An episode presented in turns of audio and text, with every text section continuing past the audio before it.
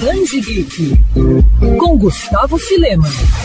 Dia 12 de outubro é Dia das Crianças e nada melhor que presentear os pequenos com livros. Afinal de contas, a literatura, além de educar e oferecer conhecimento, também aguça a imaginação e proporciona um mundo de aventuras. E pensando nisso, o Grupo Editorial Record preparou uma lista de títulos especiais para celebrar a data e arrancar um sorriso dos pequenos leitores. Um dos lançamentos é a nova edição especial do clássico A Fantástica Fábrica de Chocolate. A obra de Homdown, que encanta leitores de diferentes gerações, volta às livrarias com uma capa inédita da ilustradora Isadora Isadora Zeferino, pelo selo juvenil Galera Júnior. O Band Geek conversou com Rafaela Machado, editora do grupo editorial Record. Rafaela, a Fantástica Fábrica é um clássico da literatura. Como é que é para vocês poder resgatar mais uma vez essa obra e apresentá-la também a um novo público? Então, Fantástica Fábrica é um clássico, né, infanto-juvenil, e uma das coisas mais incríveis sobre clássicos infanto-juvenis, eles se relacionam e se comunicam com todas as gerações. Então, pra gente é muito emocionante poder trazer uma história temporal para mais uma geração de crianças crianças e jovens. E eu acho que é grande, o grande desafio do nosso trabalho aqui na Galera Record, né? Que é fazer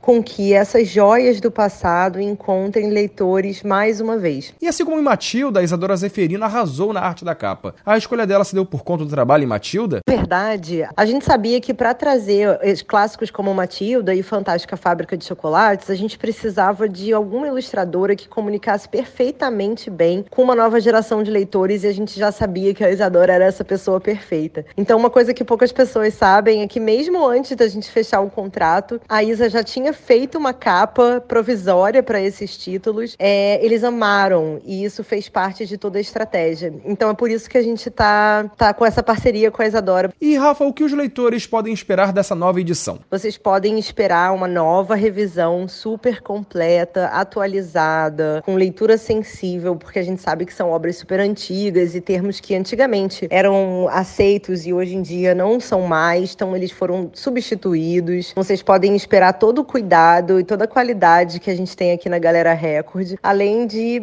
gente, muita diversão, muitas risadas e um universo que somente o Doll poderia imaginar. Outro destaque é a Menina Alta, em que o premiado autor Fabrício Carpenejar conta a história de Letícia, uma menina que ficou alta demais para a sua idade. O livro traz uma importante reflexão sobre autoestima e é ricamente ilustrado por Sandra Lavandeira. A coluna também conversou com Carpenejar. Carpenejar, em uma época de tantos ataques covardes recheados de bullying e preconceito, como um livro que traz uma importante reflexão sobre autoestima pode ajudar leitores a superar desafios. Meu propósito é chamar atenção para quem é excluído por hábitos majoritários, porque sempre trabalhamos o nosso olhar para a média e não para a individualidade.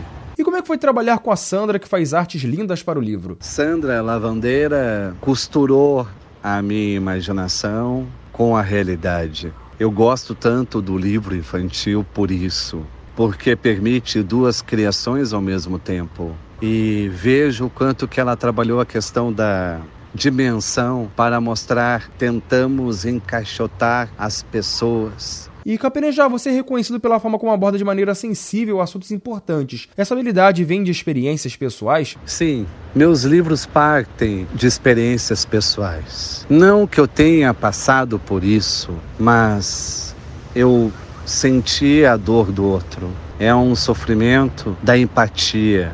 Eu sofri muito na minha infância por bullying, por uma questão de aparência, por não falar direito, por não me comportar como os outros queriam. E isso fez com que eu criasse uma antena da sensibilidade para, na minha obra, retratar quem merece um espaço.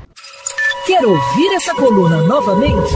É só procurar nas plataformas de streaming de áudio. Conheça mais dos podcasts da Band FM Rio.